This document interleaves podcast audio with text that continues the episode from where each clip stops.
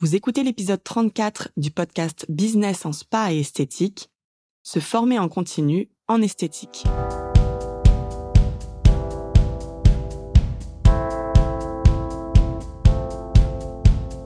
Bonjour et bienvenue.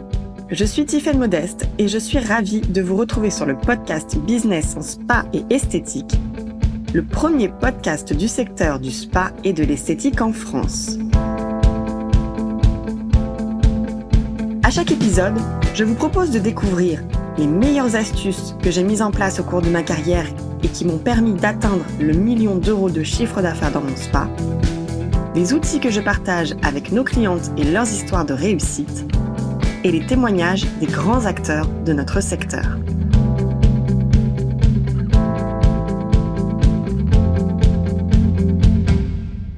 La formation est un des sujets phares lorsque l'on veut grandir en tant que professionnel. C'est une clé pour s'améliorer en continu tout au long de sa carrière.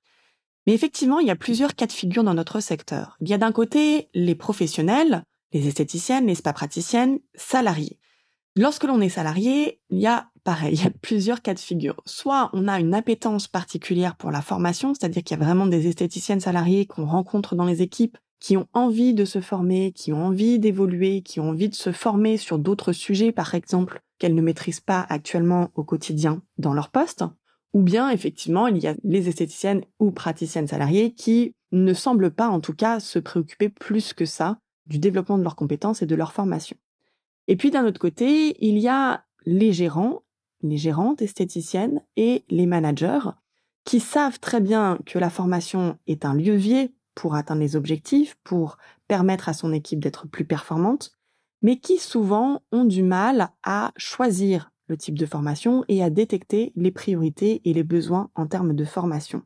Et on se retrouve bien souvent avec des managers ou des gérants qui peut-être ont investi dans des formations pour des salariés qui ne sont plus actuellement dans l'entreprise et donc qui se disent à quoi ça sert de former son équipe, à quoi ça sert d'investir dans la formation? Puisque de toute façon ils vont partir certains qui ont même peur de former leur équipe et de se dire que ben si elle s'en va avec ces nouvelles formations, avec ces nouvelles compétences, ça peut potentiellement me créer un concurrent supplémentaire pour le jour où elle veut s'installer.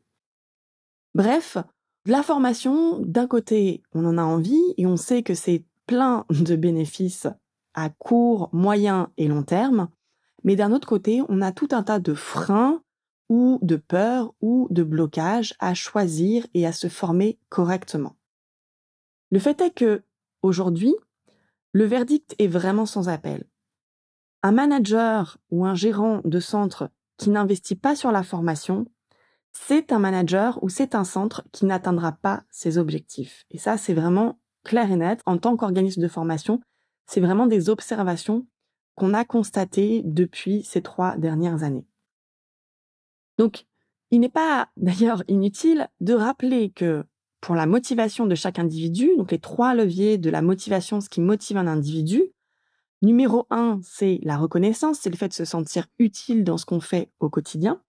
Et numéro deux, c'est le fait d'apprendre en continu. Donc la formation, c'est le deuxième facteur sur les trois facteurs qui constituent la motivation. Et donc le troisième, effectivement, c'est l'argent. Mais l'argent ne vient qu'en troisième position. Donc si déjà, en tant que manager, vous avez investi dans la reconnaissance, dans le fait de féliciter, de remercier au quotidien votre équipe, vous avez déjà le premier levé de la motivation que vous pouvez actionner de votre côté. Si en plus vous actionnez ce deuxième facteur qui est le fait d'apprendre en continu, vous avez forcément les bénéfices d'un salarié motivé ou même pour vous de vous motiver en continu par des informations nouvelles ou des approfondissements.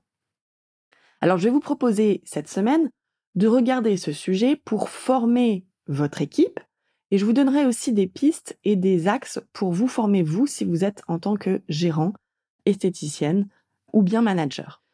Lorsqu'il est question de formation, on pense tout de suite action de formation sur plusieurs jours où euh, l'esthéticienne, notamment une esthéticienne salariée, est absente de son poste. Et là, on se dit, mon Dieu, mon Dieu, c'est un manque à gagner de quelques jours avec quelques centaines, voire quelques milliers d'euros de chiffre d'affaires lorsque je forme un membre de mon équipe.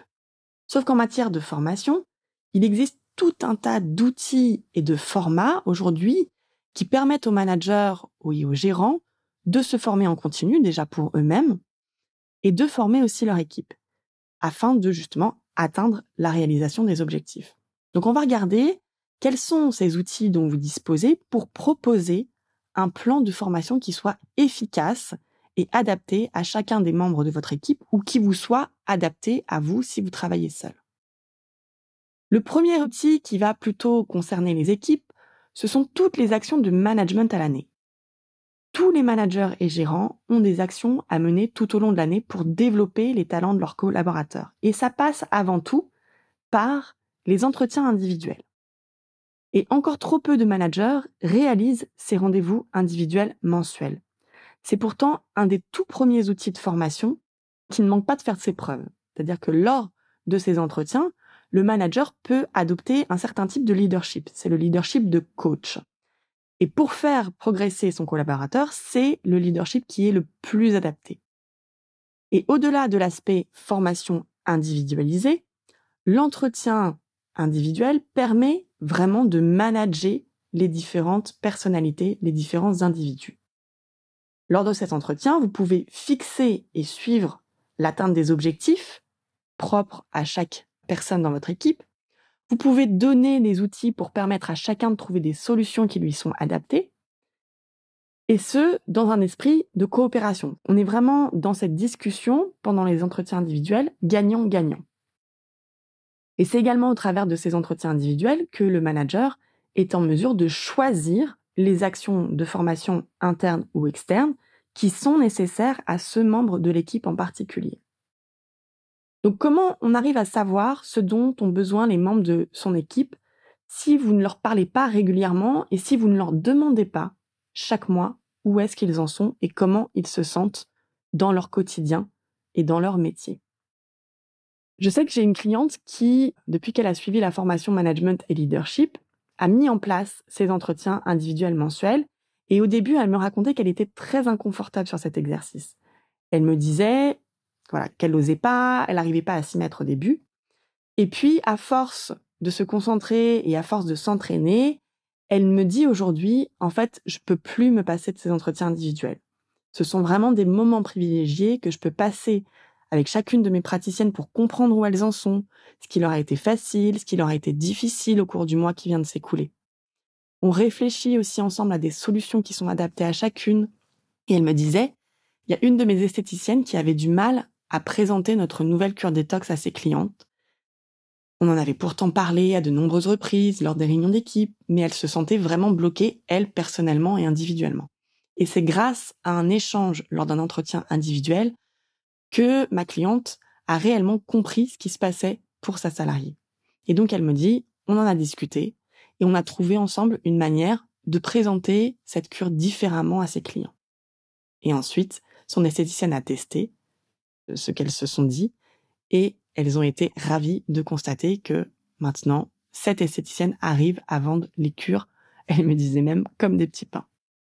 Donc ça, c'est un premier outil et ça fait partie de la formation puisque c'est ce qui compose le plan de management et le plan de développement individuel.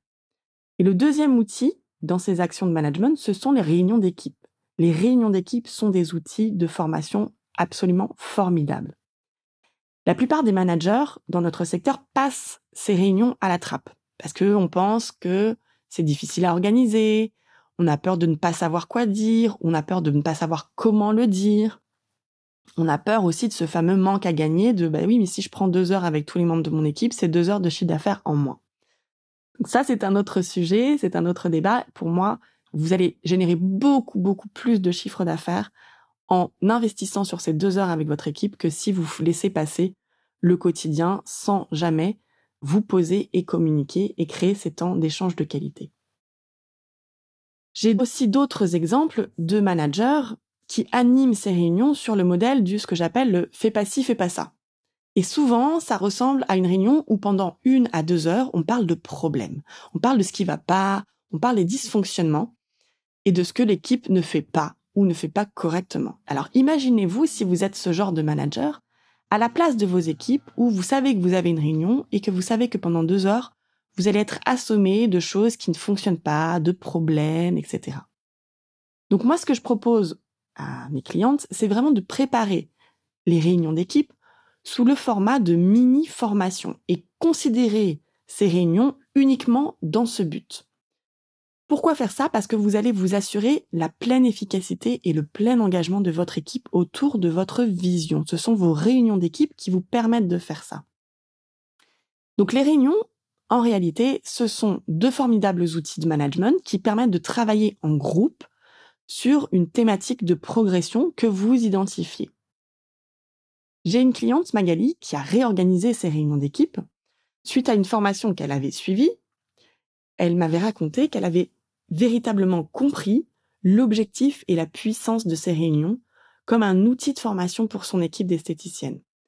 Elle me disait, auparavant, je procrastinais à faire ces réunions, j'avais l'impression que cela ne servait à rien, j'avais l'impression de me répéter, j'avais l'impression que personne n'écoutait.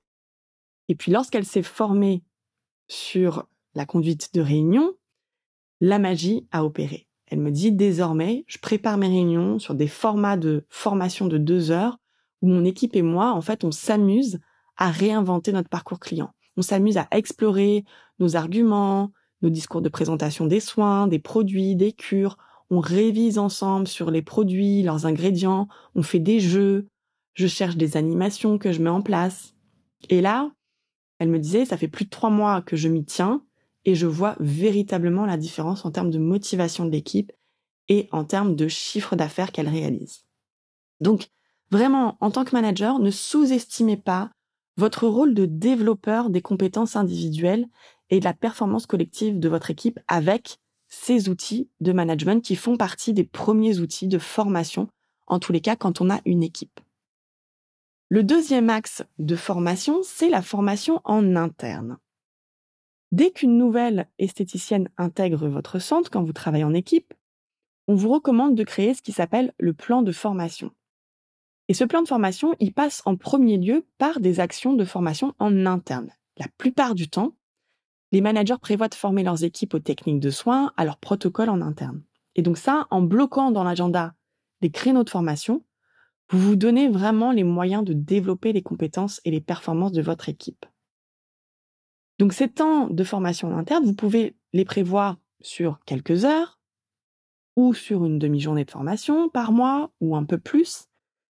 Bien sûr, ça va aussi être individualisé parce que selon le stade de développement des membres de votre équipe, vous allez leur accorder plus ou moins de temps sur ces formations internes.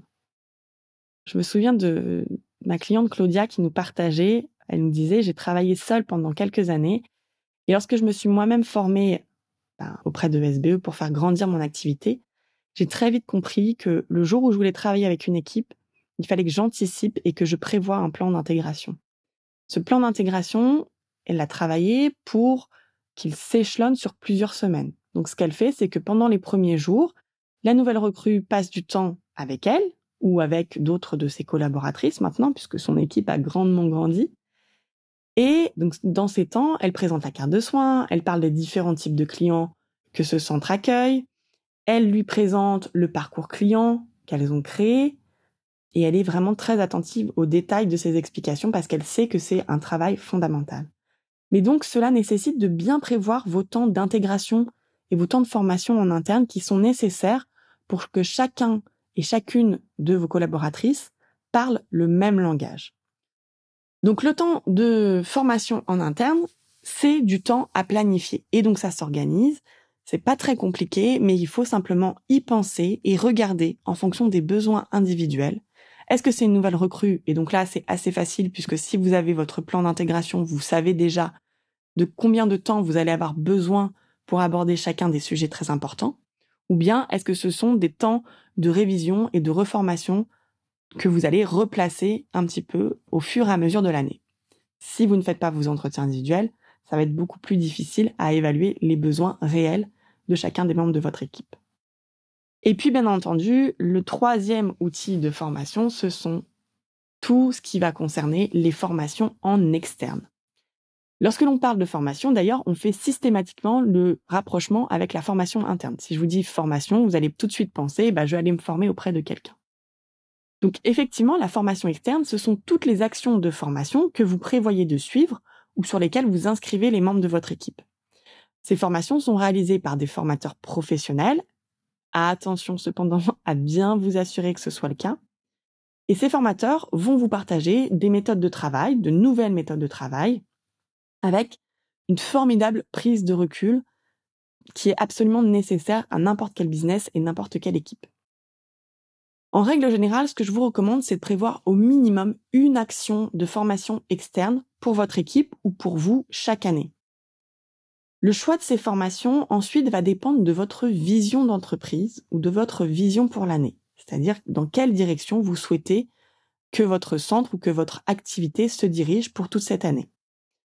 Et puis, on peut aussi regarder toutes les formations qui vont être cohérentes par rapport à votre travail autour du positionnement marketing de votre centre.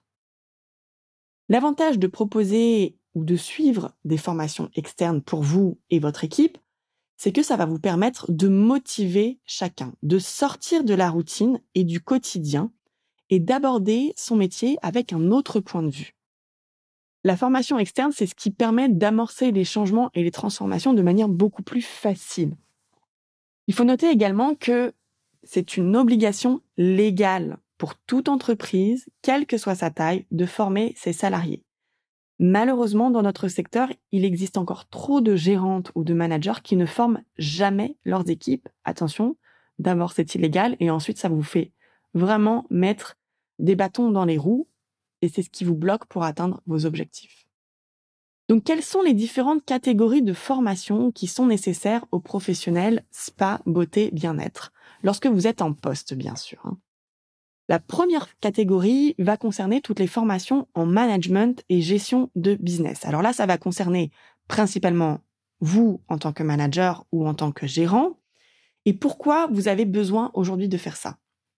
Donc, si vous écoutez le podcast, c'est que vous avez probablement compris que les missions du chef d'entreprise et du manager ont considérablement évolué et il est désormais nécessaire à tous les gérants de spa ou de centre beauté de se former aux compétences de chef d'entreprise, c'est-à-dire sur la rentabilité, le management des équipes, les stratégies de marketing et de communication et la stratégie commerciale pour booster les ventes dans votre centre. Et ça, ce sont véritablement des atouts pour vous assurer un business pérenne. Donc comment on peut se former en management ou en gestion de business? Principalement en formation externe, puisque ce sont bien souvent des compétences qu'on n'a pas apprises en école d'esthétique et qu'il est difficile d'avoir forcément en interne. Donc ça sera toujours des formations que vous choisirez au niveau externe. Expertise pas bien-être, pour euh, nous citer bien sûr, est spécialisé dans ce type de formation en gestion de business. La deuxième catégorie, ce sont les formations sur les techniques de soins. Alors, bien souvent, c'est ce qui vient en premier. Quand on pense formation dans notre secteur, on pense à ces formations techniques de soins. Mais pensez aussi, pour tout ce qui concerne les techniques, aux différents niveaux de maîtrise de ces compétences en techniques de soins. Regardez notamment s'il existe des formations de niveau 2 ou des approfondissements aux techniques que vous maîtrisez déjà ou aux techniques que vous allez choisir. Et pensez aussi que parfois les rappels ont du bon. Si vous sentez que vous ou votre équipe avez besoin de revoir certaines techniques, censées être déjà maîtrisées, certes, c'est toujours bon de se reformer dessus pour aller chercher des points de précision. Alors comment on peut se former sur cette catégorie technique de soins? Eh bien, on peut se former en interne, en organisant par exemple des sessions de révision, comme je vous en ai parlé, ou bien des formations en externe si vous voulez aller chercher des niveaux 2 sur des techniques que vous maîtrisez déjà, et surtout, pour celles qui ont des équipes, ces formations techniques de soins et ces maîtrises, on va dire, des compétences techniques de soins, elles se suivent en management. Donc là, je vous ai cité les entretiens individuels, les réunions d'équipe, mais vous avez aussi des tests soins que vous pouvez effectuer en tant que manager et faire appel à des visites mystères. La troisième catégorie de formation sur lesquelles un professionnel de notre secteur a besoin de se former, ce sont sur les techniques de vente et de prise en charge des clients. Et ça, c'est vraiment une compétence. On le sait, hein, tout le monde veut des formations vente, etc. Et en général, on va faire une formation d'une journée. Et puis on se dit, bah, c'est bon, j'ai suivi une formation vente. C'est vraiment, ce que je recommande, c'est toujours une formation vente une fois par an au minimum. c'est très important. Ça peut être des formations sur comment réaliser un diagnostic, comment parler des produits, et donc ça, c'est vous rapprocher auprès de vos marques, comment vendre les soins complémentaires, comment maîtriser justement les techniques d'upselling et de cross-selling. Bref, il existe vraiment différentes approches en termes de formation-vente, et c'est pour ça qu'il est judicieux d'en prévoir au minimum une par an, de se former auprès des différents formateurs pour trouver l'approche qui vous correspond le plus ou qui correspond le plus aussi aux membres de votre équipe.